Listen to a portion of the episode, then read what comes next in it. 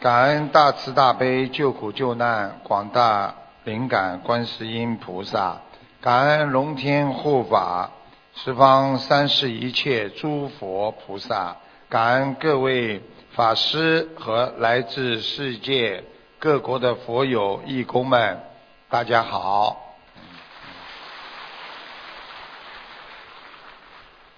已经成为全球三点四亿人患病的忧郁症，成为全球第四大的疾患。现代人饱受着巨大的痛苦，家庭不和，工作不顺，身体不好，子女不孝，等等等等。让人现在在精神上受到很大的折磨。根据英国《每日邮报》六月的报道，在新西兰有一个网络模仿达人秀，叫利亚姆·马丁，被来自被他恶搞明星粉丝的辱骂攻击。不堪网络暴力，患上了忧郁症。新西兰大家可能还不知道，每周有十一个人自杀，每年新西兰有五百六十四个人自杀，大部分的人都患上了忧郁症。忧郁症之后，他们觉得缺少希望，很多人厌世。无法战胜这个忧郁的折磨，想不通，感到失望，失去希望，所以新西兰的自杀率相当高。我们说，心中如果没有理想，没有目标，就算生活在美丽的岛国。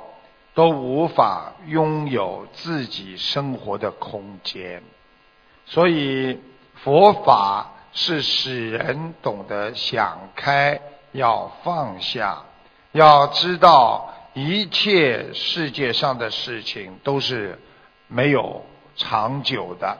今天你不顺利，并不代表你永远不顺利，所以要想开，不执着。在澳大利亚塔斯马尼亚有一个会计师，最早的时候他没有学佛，因为婚姻的失败，他非常的痛苦，用安眠药自杀三次都没有成功，最后获救的米歇尔张，他学佛了，知道缘分，懂得珍惜，每天念经。现在是我们的佛友，他完全摆脱了忧郁症的痛苦，所以一个人能够想通，能够看破，他就是智慧。如果人懂得无常，也就是说，我们每一天所做的事情，可能过几天就会有变化。有这种心态，懂得人生无常是常态，随缘放下，你才能破无明。所以一生紧随观世音啊！很多人一生的拼搏，到最后一无所有，活着的时候。像从来就不会死亡一样，从来没想过自己会死亡，临死前又仿佛自己从来没有活过那么的伤心。所以台长说，二十岁的男人活在理想当中，三十岁的男人拼搏样。四十岁的男人活欲望，五十岁的男人活想象，六十岁的男人爱健康，七十岁的男人痴呆样，八十岁的男人挂墙上。想通想明白，这是说男人。接下来男女通用的，人的一生，二十岁是看体力，三十岁看学历，四十岁看精力，五十岁看智力，六十岁看病历，七十岁浑身无力。八十岁看日历，九十岁看舍利，所以人要想通、想明白，我们今天知道了一切都是不长久的，我们就不要再去生气、再去难过了。我们懂得放下才是平安，就是福气。想一想，今天我们还无病无灾，还能活在这个世界上，其实就是成功。想得通，放得下，才是你的实力呀。有一个人死了，大家都知道，人死了之后，灵魂就慢慢的游离了自己的肉体。这个人。刚刚走掉，他才意识到自己生命这么短暂。这时候，他忽忽悠悠的看见了佛祖，手里拎着一个箱子向他走来。佛祖说：“好了，我们走吧。”这个男子说：“这么快啊？我还有很多事情还没有做完呢。”佛祖说。很抱歉，你的时间到了。这个男人问佛：“呃，佛祖，这个箱子里是什么？”佛祖说：“是你的遗物。”这个男人非常疑惑的问佛祖说：“我的遗物？您的意思就是我的东西？是不是我的衣服和我的钱呢？”佛祖说。那些东西从来就不是你的，他们属于天地之间。男人又说：“是我的记忆吗？”佛祖说：“不是，记忆属于时间。”这个男人说：“那是我的天赋吗？”不是，天赋那是属于境遇。男人说：“难道是我的朋友和我的家人在箱子里吗？”佛说：“孩子，你的家人和朋友，他们也不属于你，只是属于你走过的旅程啊。”男人说：“那是我的妻子和我的孩子吗？”佛祖说：“不，他们只是属于你的心，那么一定是我的躯体。”不，躯体属于尘埃。最后，男人肯定的说：“那箱子里一定是我的灵魂。”佛祖一笑而过说：“孩子啊，你完全错了，你的灵魂属于我。”男人眼含的泪水，从佛祖手中接过箱子，打开一看。里面空空如也，他泪流满面，心碎的问佛祖：“佛祖啊，难道我从来在人间没有拥有过任何东西吗？”佛祖说：“是的，世间没有一样东西是真正属于你的。那么，什么是我的呢？那……”就是你活着的时候，每一个瞬间和时间就是你的，所以生命仅仅只是我们的一个瞬间，我们要好好的过着每一天，要去热爱它，珍惜它，我们活着才能顺利。记住台长的一句话。挣钱只是游戏，健康才是目的。学佛就是真谛。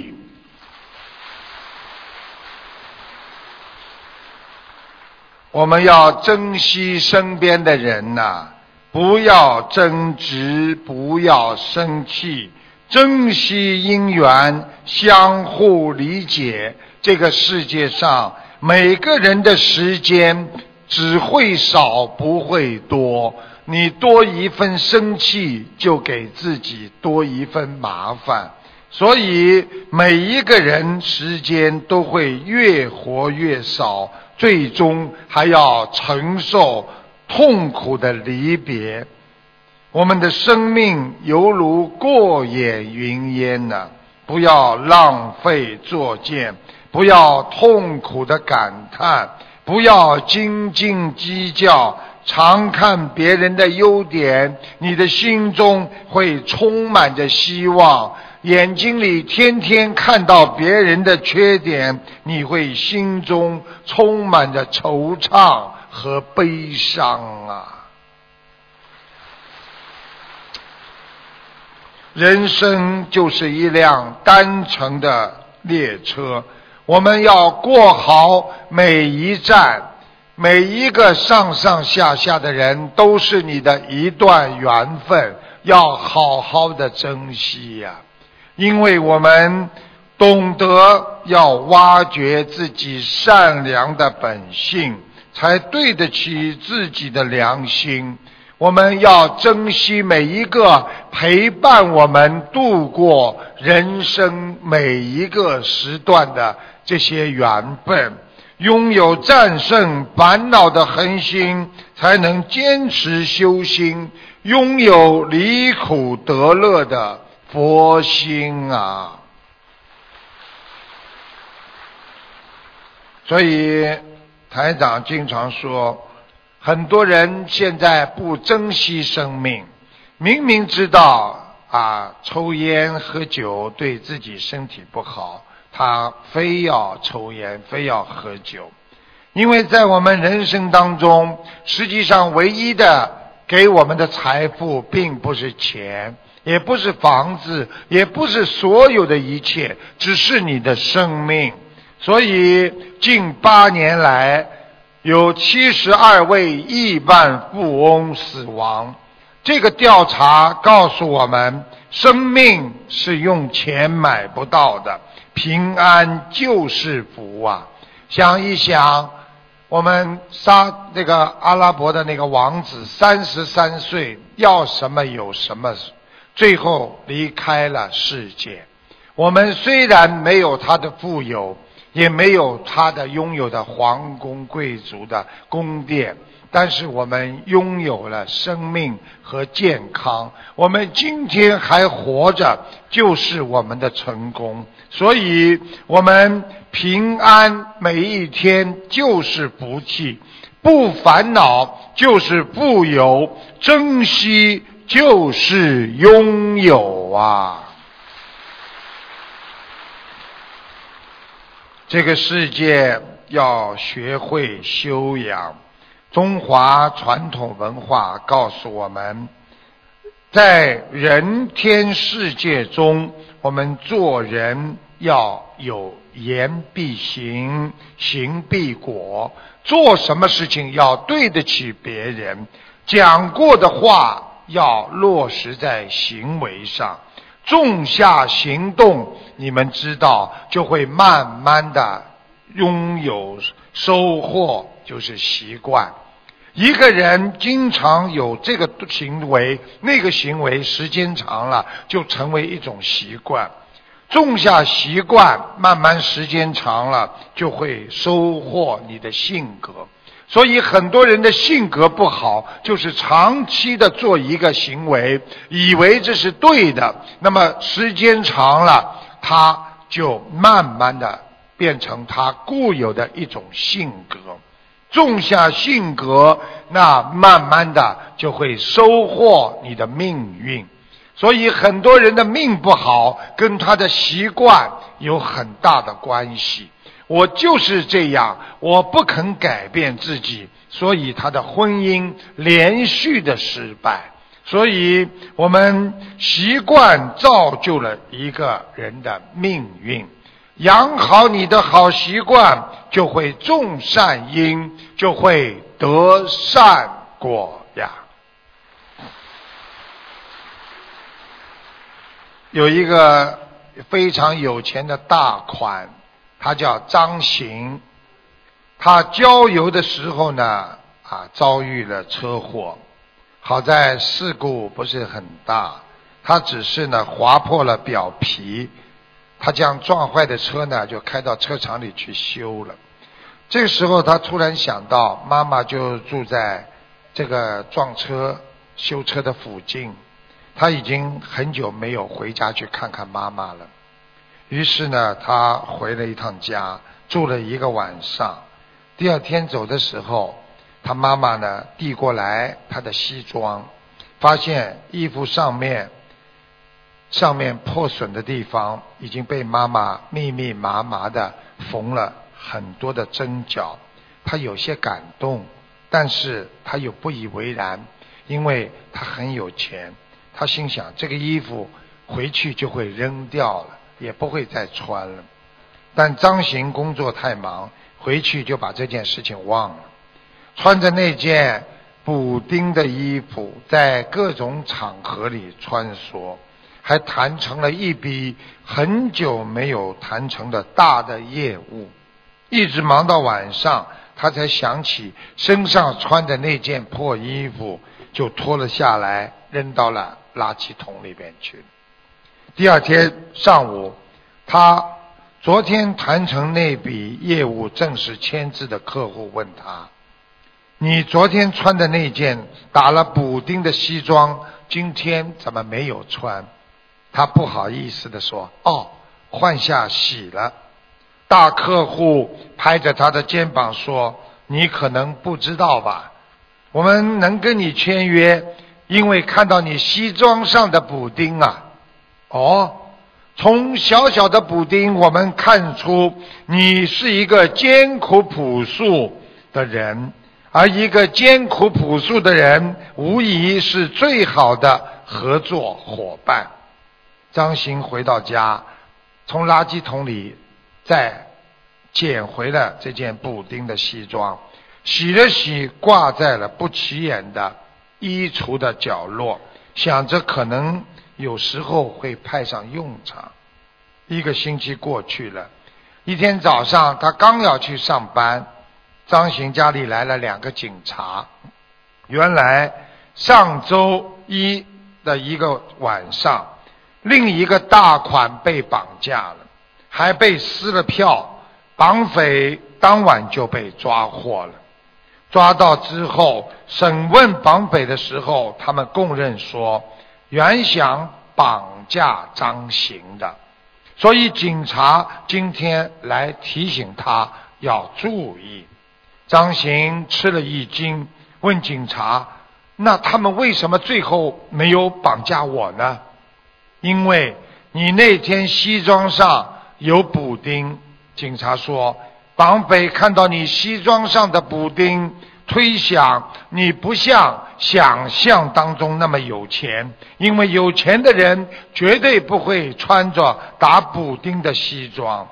张行一时感慨万千，没想到一个意外的补丁竟然救了他一条命。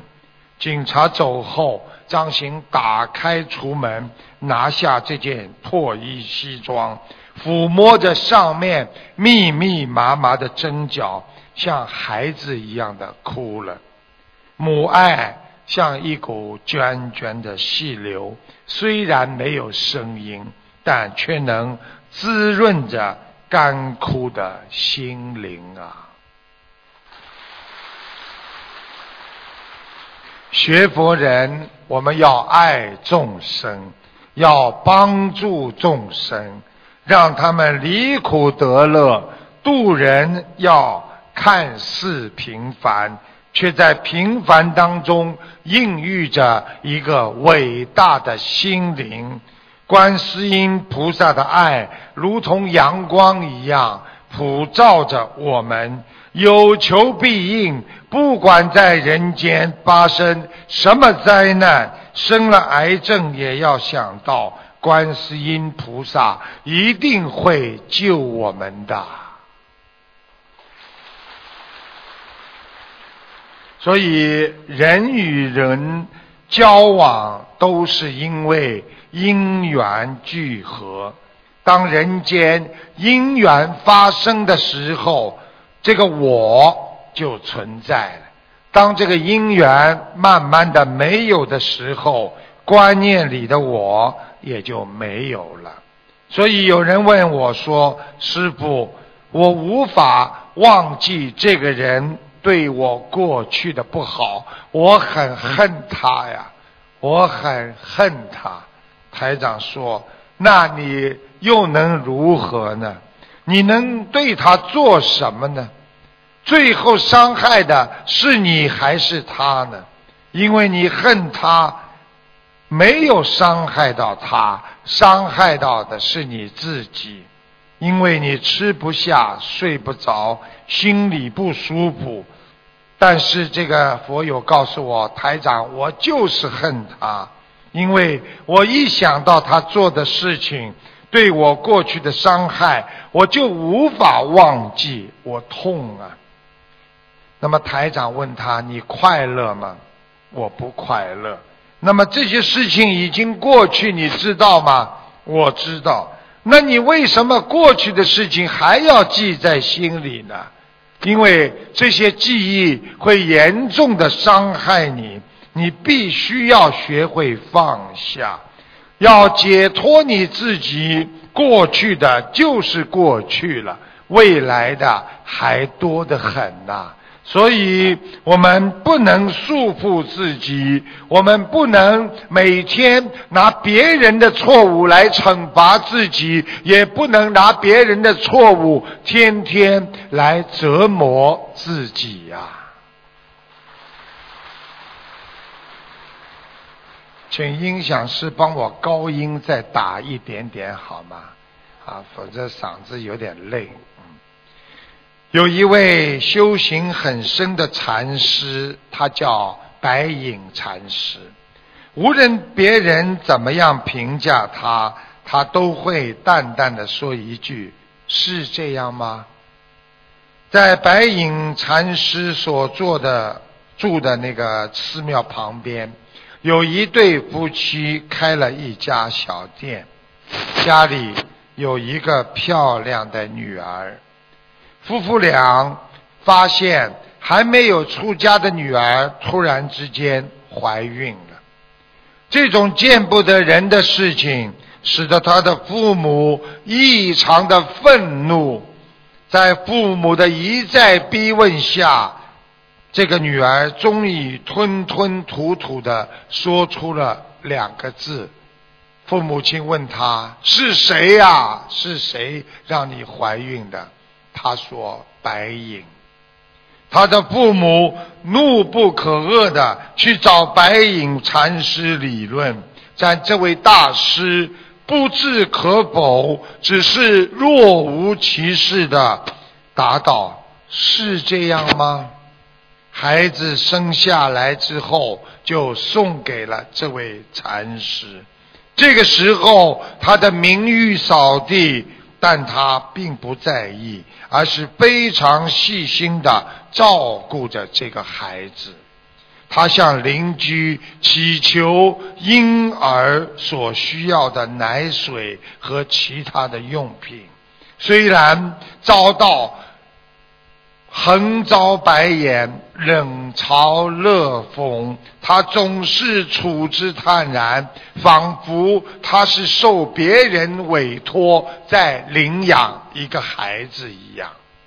事隔一年之后，这位没有结婚的妈妈终于不忍心再欺骗自己和母亲，她老老实实的向父母亲吐露着真情。当时他说：“我为了保护这个男青年，就污蔑说孩子的父亲是白隐禅师。其实孩子的父亲就是住在附近的一个青年人。”他的父母亲立刻将他带到白隐禅师那里，向他深深的道歉，请他原谅，并将孩子带回。白隐禅师仍然是淡然如水，在交还孩子给他的时候，他轻声的说道：“是这样吗？”仿佛从来就没有发生过这件事情，即使有，也就是当作风过耳一样。记住这个故事：一个法师，他为了邻居儿女给他生存的机会和空间，代人受罪，牺牲了为自己洗刷清白的机会。受到大家的讽刺和诽谤，但是他始终处之泰然，平平淡淡的一句话是这样吗？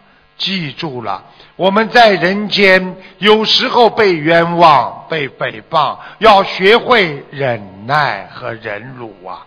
我们现在的人动不动就跳起来，动不动就闹起来。希望大家要懂得，学佛人的修养之一，就是要忍辱和智慧。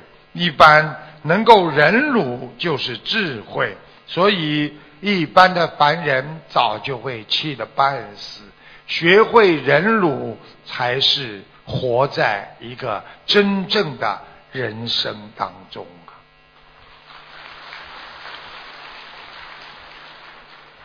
大家想一想，我们人是不是这样？有时候我们人在家里，夫妻能够好的长，都是靠着相互的忍耐。如果一个人你问他，你活着是为什么？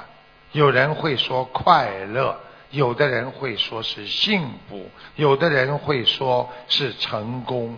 但肯定没有一个人说我活要活着是为了生气的，活着不是为了生气，没有人喜欢生气。佛在心中，看谁都顺眼；魔在心中，看谁都不顺眼。其实不是生活当中不顺心太多，是因为我们忘记了。自己活着是为了什么？所以学佛人就是活着为众生，就是不要生气，要脱离烦恼啊！台长每星期二、四、六都在啊广播里给大家啊回答问题，就是在啊几个星期前。有一个同修的儿子得了一种叫原发性的肌障力障碍的病，医院没有办法治。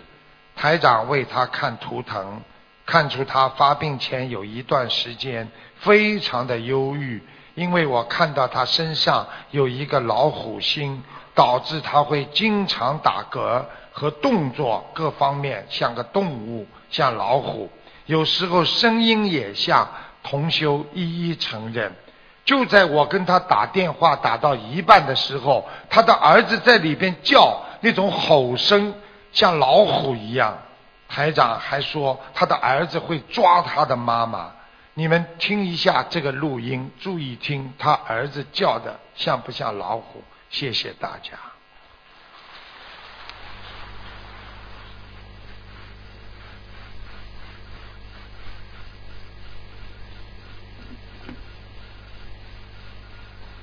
大家耐心一点，我们东方台经常这样放不出声音的。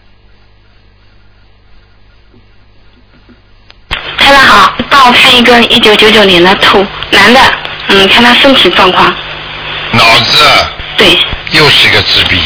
台长跟你讲，他他生的病叫原发性肌张力障碍，现在医学上没法来治他。我告诉你，他在这个发病之前呐，他有一段时间非常的忧郁。听得懂吗？对的。对，听得懂。我告诉你啊，他现在身上有一个有一个老虎星在他身上，虎星啊。老老虎星啊。啊，哦。啊，所以他经常会打嗝，听得懂吗？对对打他，有时候闹起来，还晚上不怎么好，啊好好啊，的睡觉。非常不好的。他确实，他有时动作各方面确实像个动物。现在知道了不啦？现在他是一个大的虎星在他身上，所以他的动作有点像动物，怪怪的，就他是的行为都像。啊，都像有时候他讲，他叫起来声音都像，嘴巴张一张啦，我不讲你不相信的，一讲你就相信。现在还在，现在是他在叫啊，哎，对对对，你看像不像老虎啦？像了。他就是看电视看的开心了，他就这样子。现在看见了不啦？现在听到了不啦？真的。哎，真的，你当心哦，你当心他抓你身体哦，啊？抓过没有啦？看 过。以前好了会惩罚我，现在好的多了。好了，惩罚你的，还为他讲了，就是抓你呀、好好念掉啊，嗯。嗯，好，我一定，我一定会念的。嗯感恩菩萨，嗯感恩师傅。嗯，谢谢大家。大家都听见了，所以人生啊，如梦幻泡影，如露又如电，应作如是观呐、所以我们很多时候我们不知道一些事情，我们以为它就没有的。实际上，人一生很多事情我们不知道它是有的，就像我们看不见的空气一样，我们依赖它生存。我们看不见的细菌会侵蚀我们的身体一样，所以我们每天看到的灯光它是有电，但是电是看不见，这在科学上叫暗物质。所以明物质是像这些花，我们都能看见的；暗物质我们看不清楚。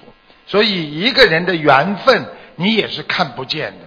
很多人经常问台长：“我有缘分吗？”我说：“你有缘分，但是呢，它是恶缘还是善缘呢？就不一样了。”所以希望大家要想通、想明白。我们有时候眼睛看见的东西都不一定是真实的，不要太相信自己。在春秋战国时期，孔老夫子带着他三百个弟子去啊周游列国。那个时候呢，兵荒马乱啊，然后呢，旅途困顿，三餐呢只能以野菜果腹，就是吃野菜了，还水果。大家已经七天没吃到一颗米粒。有一天，他的弟子叫颜回，好不容易去弄到了一些白米煮饭。饭快煮熟的时候，孔子看到颜回呢，他就掀开了锅盖，抓了一些白饭、白米饭呢，就往嘴巴里塞。孔子看见的时候呢，就当作没有看见，也不去责问。饭煮好了之后呢，颜回呢就请孔老夫子呢就进食。孔老夫子为了教育他，就假装若有所思的说：“我刚才梦见祖先呐、来找我，我想把干净的还没有被人吃过的米饭，应该先供祖先才对吧？”颜回顿时慌乱起来，他说：“哦，不可以啊！呃，老夫子，呃，这锅饭我已经先吃了一口，不能再祭祖先了。”孔夫子问他为什么呀？颜回涨红着脸说：“刚才在煮饭的时候，我不小心掉了一些灰尘在锅子里，染上灰的白饭丢了太可惜，只好抓起来先吃了。啊，老夫子，我不是故意要吃这个白饭。”孔子听了之后恍然大悟，对自己的观察错误反而愧疚、抱歉地说：“我平常对颜回最信任，但仍然怀疑他。可见我们人的内心啊，很多的不稳定的妄念是最难去琢磨和猜测的。”就像我们现在很多人一样，想好的一件事情，不停的在变化。明明要去做的，认为自己对的事情，被别人一说，又马上的变化。我们的人天天活在别人的眼睛里，活在别人的嘴巴里，哎呦，人家怎么会看我？人家怎么说我？所以很多人婚姻失败，就是被别人多说多看。所以我们人有时候去判断问题的时候，就不一定要用你眼耳鼻舌身，包括你的意来看，要用你的本性，要用你的善心来看别人。所以不要妄加对别人的啊下结论。其实很多事情并不是我们想象这么复杂。所以人真正的幸福，其实也不是身体健康，也不是财富。其实幸福是一种感觉和感受。我们要想获得良好的一生。要学会控制自己的行为，用智慧控制你的欲望。学佛人要有道德，一个没有道德的人，他不可能拥有智慧。一个拥有智慧的人，一定他有道德。所以，道德能常常填补人间智慧的缺陷。而人间的聪明只是暂时的利弊得失，它不能填补我们道德的缺陷。所以人生苦短，不要将过去对别人的恨记在心中，伤害自己。台长告诉大家，一个人恨别人一点，记在心中。恨别人两点又记在心中，每一次将不好的记在心中，就相当于一个电脑的病毒一样，每一天不断的积累很多的病毒在你的心脏，你终有一天心脏会爆发，会让自己变得越来越难过，会死机。所以台长经常啊告诉大家。什么是空？能舍啊，难舍要能舍，难忍要能忍耐，看破放下就是空，自在安详就是本呐。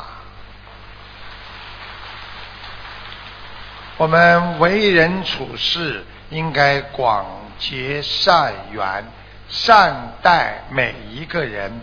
不管什么时候都要为别人着想，帮助别人就是方便自己。民国初期军阀混战时期，一位高僧受到一个大帅的邀请去赴素宴，在吃饭的时候，他突然看见菜素菜当中啊有一盘菜里边有一块猪肉。这个高僧的徒弟以为师傅没有看见，故意的把这块肉就挖出来搬出来。高僧立刻用自己的筷子就把肉遮盖起来。然而这个徒弟一看，师傅怎么没看见？又把这个肉翻出来，打算直接让这个大帅看一看。这个高僧看到之后。马上把这块肉又翻下去，把其他的菜把它遮起来，然后轻轻的在他徒弟耳边说：“你要是再敢把肉翻出来，我就把它吃下去。”啊！徒弟听到之后，就再也不敢把它翻出来了。最后，高僧辞别了大帅。在归寺庙的途中，这个徒弟跟师傅说：“师傅啊，你想一想，这个厨师明明知道我们不吃荤的，他为什么要把猪肉放在素食当中？我当时只是想让大帅知道一下，处罚他而已呀。”高僧说：“弟子啊，每个人都会犯错呀，无论是有心。”还是无心啊！如果刚才大帅看见这块肉，盛怒之下把这个厨师宰了、枪毙或者严重的处罚，这都是我们学佛人不愿见到的。所以，你再让他看见，我宁愿把肉吃下去，也不让他受惩罚。徒弟点点头，深深的体悟这个道理。所以，中国的传文化说道：“要千百人之欢，不如是一人之冤。”意思就是，你让千百个人都欢乐，还不如你去宽恕、原谅一个人的冤屈呀。做惜千百世之荣，不如免一世之丑。意思就是，你做千百个很光荣的事情，你还不如去免去一件事情的丑陋。所以，为与人为善，处处要为别人想，你才领悟佛学和禅学真正的境界呀。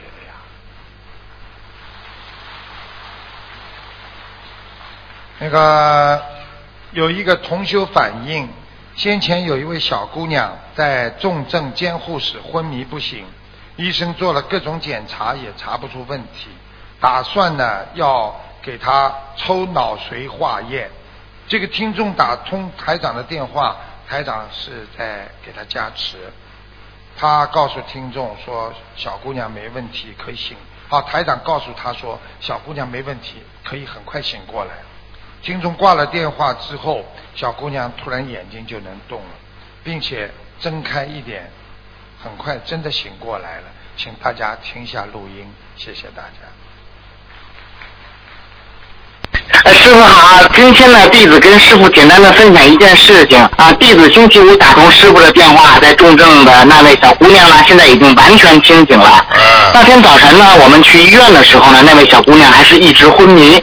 医生对我们说，我们用尽了所有的仪器检测检查，全部正常，不能发现是什么原因造成的昏迷。如果下午还不醒来，我们就要给她抽脑髓来化验。我母亲的一位朋友呢，是一位西人，他呢是信仰基督教的，他也去了。他进入了重症监护室，第一眼看到这个小姑娘，他就对我们讲：“躺在这里的就是一具躯体，没有灵魂在里面。”我们就在外面求菩萨帮助他念诵大悲咒。到了下午一点多钟，我一看时间是师傅节目时间，感恩菩萨慈悲，叫我打通师傅电话。然后呢，师傅又默默的加持这位女孩子，果然放下电话。妹妹就像过电一样，眼睛突然就动转动了，接着睁开了一点点眼睛。几个小时以后，她醒来了，可以有一点简单的肢体交流。医院原准备抽取脑髓液，准备寻找昏迷昏迷不醒原因的也取消了。感恩师傅慈悲救了这位小姑娘，感恩大慈大悲的观世音菩萨，也感恩这次事件中帮助过她的各位同修，感恩你们。感恩师傅，你要记住了，我不是当时在电话里跟你说没关系的，这个病没问题的，醒得过来的，我讲过没有啦？听到了，弟子听到了，师傅。啊，听到嘛就好了，跟你说的，加持过了嘛就好了呀。因为弟子我去重症监护室的时候嘛，就感觉他的灵魂已经不在了，然后撂了电话，我就可以感觉到，我心里有个意念，就可以感觉到师傅的法身过去了，直接把他的灵魂给带回来了，就。哎呀，感恩师傅，感恩菩萨。嗯谢谢。我们在社会上做人，要把自己如果当成别人的话，啊，你就会减少痛苦，啊，少很多烦恼。要把自己如果当成别人，你就知道别人很痛苦，你就不会自己啊会很多的痛苦。把别人当自己，啊，你会同情、不幸、理解啊和需要。啊，什么意思啊？把自己把别人当成你自己的话，你就会同情啊别人的不幸；把别人当成别人，你也会尊重别人，啊不侵犯别人也很好。把自己当成自己，你会珍惜自己，快乐生活。如果自己能够解决的问题，就别要不要把问题交给别人。所以自己能开悟解脱，你就会找到自己的佛性和本性。所以我们一个人活在世界上，要一切随缘。很多事情没了就没了，结束了就结束了，因为人生不带来，死不带去。有一个人挑了很精致的花瓶，一直往前走，突然一个花瓶滚落下来碎了。边上的人说：“哎哎哎，你的花瓶打碎了。”他看也不看就往前走。人家追上去说：“哎，你的花瓶打碎了。”他说：“碎了就碎了，也补不回来了。永远的往前看，往前走，那才是你的正道。所以我们不能沉浸在过去伤害别人或者被别人伤害过的那些痛苦当中。我们要勇敢的站起来。所以我们要懂得，人本是人，所以你不必刻意的去做人。”所以很多人说我做人难呐，难做人呐，人难做呀。我告诉你们，不要刻意的去做，你才不会累。这个世界上本来是事，无需精心的去处事。所以很多人说处事很难，心才不会累。我们人就要释放自己。有时候，我们人的境界为什么达不到一定的高度？因为我们就看到眼前的利益，看不到未来。所以，比尔盖茨经常讲：“我永远是拿着望远镜在看这个世界。”所以，你看他在十几年前啊，他就说这个世界今后每个人将会拥有一台电脑。现在大家想一想，是不是？所以，人生有三种境界，第一种境界。看山是山，看水是水，这就是人之初，性本善。所以人的真诚和纯洁，这是一种性格。还有看山不是山，看水不是水，这是人到中年之后，对世界上的一切看穿了，而且他知道迷惑不真实。他失去了希望，所以他看什么都不是什么。等到晚年的时候，看山还是山，看水还是水，他就叫回归自然，返璞归真。所以一个人想通、想明白了，他什么都不计较了。我们最小的时候不会计较任何得失，什么都给叔叔、伯伯、阿姨、叔叔给叔叔吃好吗？好的。到了年纪大的时候，什么都不需要了，因为我什么都经历过，我什么都看明白了。所以，真正有智慧的人，那是放得下。看得破的人，希望我们每一个人要懂得生不带来、死不带去的人生，不能给我们留下任何的东西，只有留下道德和你的良心。希望我们每一个人好好的用良心来生活，用道德给孩子们做榜样，这样我们才能提高境界，好好学佛。天天向上啊！有一个人，在他二十岁的时候，他被人陷害，他在牢房里待了十年。后来这个冤假错案被告破，他终于走出了监狱。他出了监狱之后，他开始了几年如一日的。反复的去控诉、去咒骂，他到处去讲，我真不幸啊！在我最年轻有为的时候，我遭遇了冤枉，在监狱里，我度过了本应该让我最美好的时光。那样简陋的监狱，简直不是人住的地方。狭窄的连转身都困难，唯一的细小的窗户几乎看不到阳光。冬天寒冷难忍，夏天蚊虫叮咬。我真不明白，菩萨呀，为什么不惩罚那个陷害我的家伙？即使将他千刀万剐，也难解我心头之恨呐！就这么一直的讲啊，恨呐。到了七十五岁那年，他贫病交加中卧床不起。这时候，一位德高望重的禅师在别人介绍之下来给他看一看，想医治他心灵的疾病。来到了床边，这位禅师告诉他：“已经过去那么多年了。”你为什么还如此的耿耿于怀呢？这位禅师的话音刚落，病床上的这位人，他失声立即的叫喊起来说：“我怎么能释怀那些将我陷于不幸的人？他们现在还活着，我需要的是诅咒他们，诅咒那些给我不幸命运的人。”禅师问他：“你因为受冤屈，你在监狱里待了多少年呢？离开监狱后，你又生活了多少年？”他恶狠狠地将这些数字告诉了这位禅师。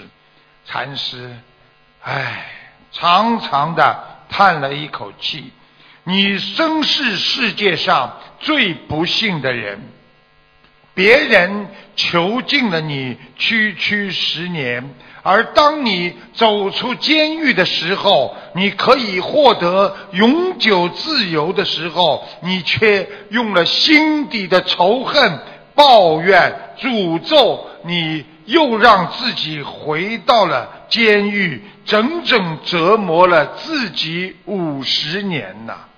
台长告诉大家，一个人要想通啊。这个世界上有因就有果呀！这个世界上没有跨越不了的事情，只有无法逾越你的心啊！这个世界上没有人可以逼着你去难过，逼着你去烦恼，只有你自己可以让自己悲痛难过。为什么叫自杀？没有人可以让你死，只有你自己可以让自己死。所以，你这个心一旦被封闭起来，就变成了心魔。所以，为什么叫自闭？它会限制我们心灵的智慧呀。我们要想获得幸福，我们就要释放自己，去原谅别人，要看破放下。其实，人生只是个过程，过了就结束了。走出了沉沦，幸福就来到了。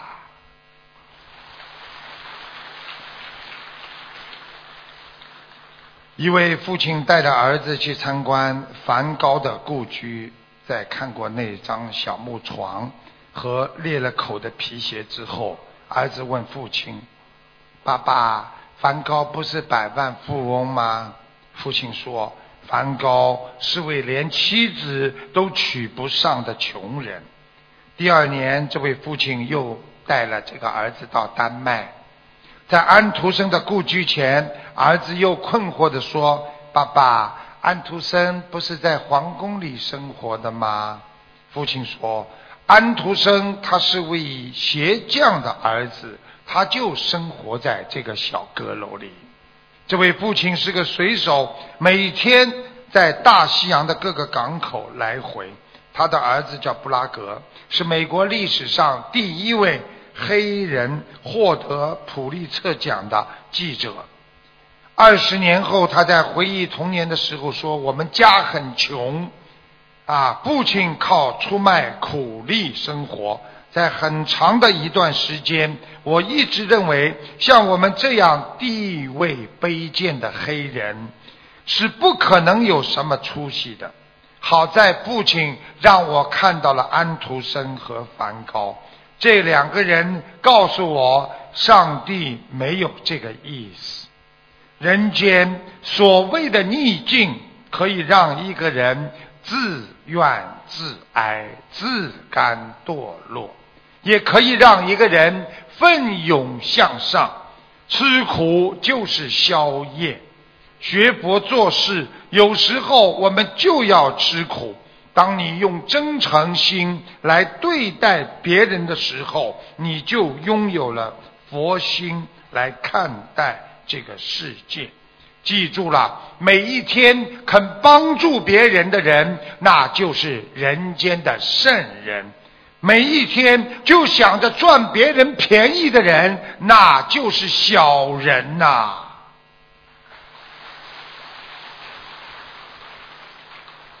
我们人天天的心情烦恼，天天的难过，有时候就是不能解决心中的释放问题。有一个商人的妻子，她不停的劝着在她边上睡的自己的丈夫，翻来覆去折腾了足足有几百次。她跟她先生说：“哎，你睡吧，不要再胡思乱想了。”哎，老婆啊，你没有遇到我现在这么的受的罪呀，这么个问题。几个月前，我借了邻居。几笔钱，明天就要还钱了。想一想啊，我们家现在哪有钱还钱呢？你也知道，借给我钱的那些邻居们，个个都很厉害的。我要是还不上钱，他们饶得过我吗？为了这个，我能睡得着觉吗？他接着又在床上翻来覆去翻。他的太太、妻子不断的啊劝他，让他宽心。说明天总会有办法。他说不行，明天会借到钱的。不行，一点办法都没有啦。不行，他太太急了，一个人腾腾腾跑到房顶上，把房顶就是阳台的门打开，冲着所有的邻居在那里叫，忍不住的对邻居叫：“你们知道吗？我丈夫欠你们的债，明天就要到期了。”我告诉你们，我丈夫明天没有钱还债，砰，把门一关下去了。这些借钱的邻居一听到之后，轮到他们开始睡不着觉了。这个故事告诉你们，不是叫大家回避矛盾，其实叫转换消极的心态变成积极的心态，因为忧虑现在已经是。人的一种通病了，所以很多人经常的没有事情就会想出事情来难过。我在美国讲过一个啊小笑话，说的是一个老太太跟一个男孩子两个人坐飞机。你们大家知道，很多男孩子不愿意戴手表，什么时间呢都喜欢看手机看时间的，对不对？好了，这个老妈妈坐在他边上，啊，这个时候这个男孩子就问他。老妈妈几点钟了？这个时候，这个老妈妈看看他不回答，他又问了：“老妈妈几点钟了？”他又不理他，又问了。这个老妈妈憋不住了：“小伙子，我不会告诉你的。”哦，老妈妈为什么不告诉我呀？你想想看呐，啊，你这个人，我告诉你几点钟之后，你就会感谢我，然后过一会儿呢，就要跟我唠嗑。啊！我要陪你一路讲过去，我很累呀。然后呢，你还要假装殷勤帮我拿行李。你帮我拿了行李呢，啊，我要请你到我们家去坐坐。啊，我们家里有一个很漂亮的闺女，到时候你万一看上她了，你这个穷的连手表都买不起的人，我能让我闺女嫁给你吗？这个笑话就是告诉你们，现在连老妈妈都想得很深啊。一个人没病自己会找病，没事会找事，所以呢，人生无常，什么事情不要太忧虑，不要让自己的一生在忧虑当中度过。我们很多人一辈子就是在忧虑当中度过。想一想，我们的父母亲。非常的可怜，所以我们要调整好自己的心态和情绪啊，心态和情绪。这个奥克兰的电流不是太稳，请大家忍耐。那个电流不稳，就要给大家说一个小笑话啊。这个现代人整天忧郁。担心自己的未来。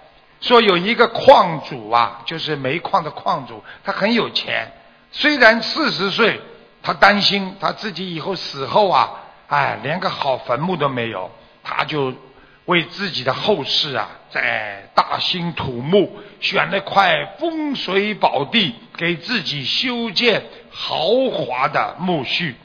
过了一段时间，他又忘记了。那天正好碰到修坟的负责人，他说：“啊，老兄还缺什么吗？我那个坟。”修坟的负责人还没说话，边上那个民工大声回答：“哈，老板什么都不缺了，就缺你了。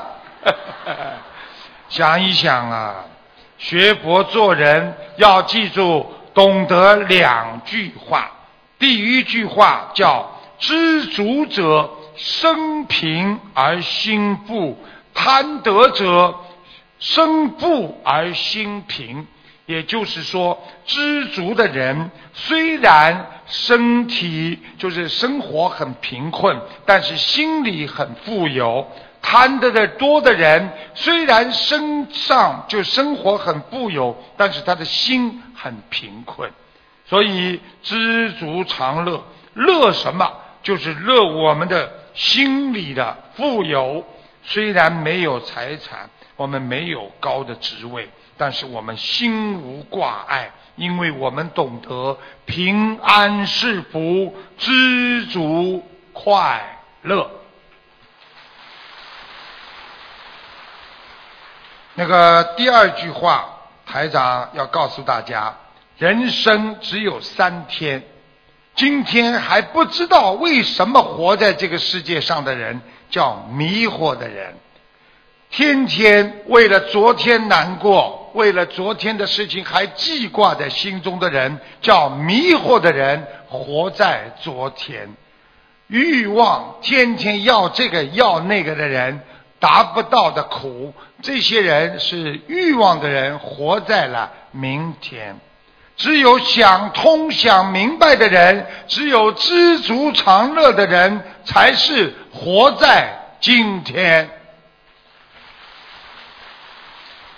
昨天就像一张过了期的支票一样，它已经不能兑换了；明天是一张还没有到时间、不可提取的支票。只有活在今天是最现实的人生，所以学佛人要借假修真。想一想，我们的父母亲为我们付出了一辈子，到走的时候也是生不带来，死不带去，没有一样东西可以带走。我们今天也是这样的结果。为什么我们不能想通、想明白，让自己有一个平安的生活，让自己过得开心？一点呢？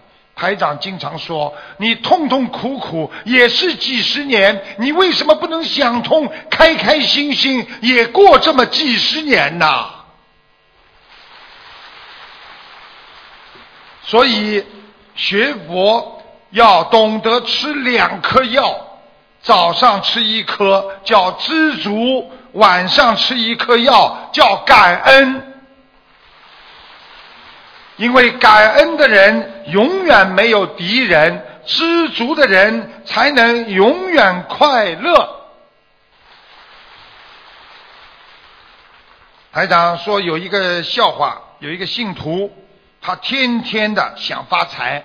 有一天，他求上帝，他感觉有感应了，然后信徒就对着上帝说：“万能的上帝呀！”一万年对您来说有多长呢？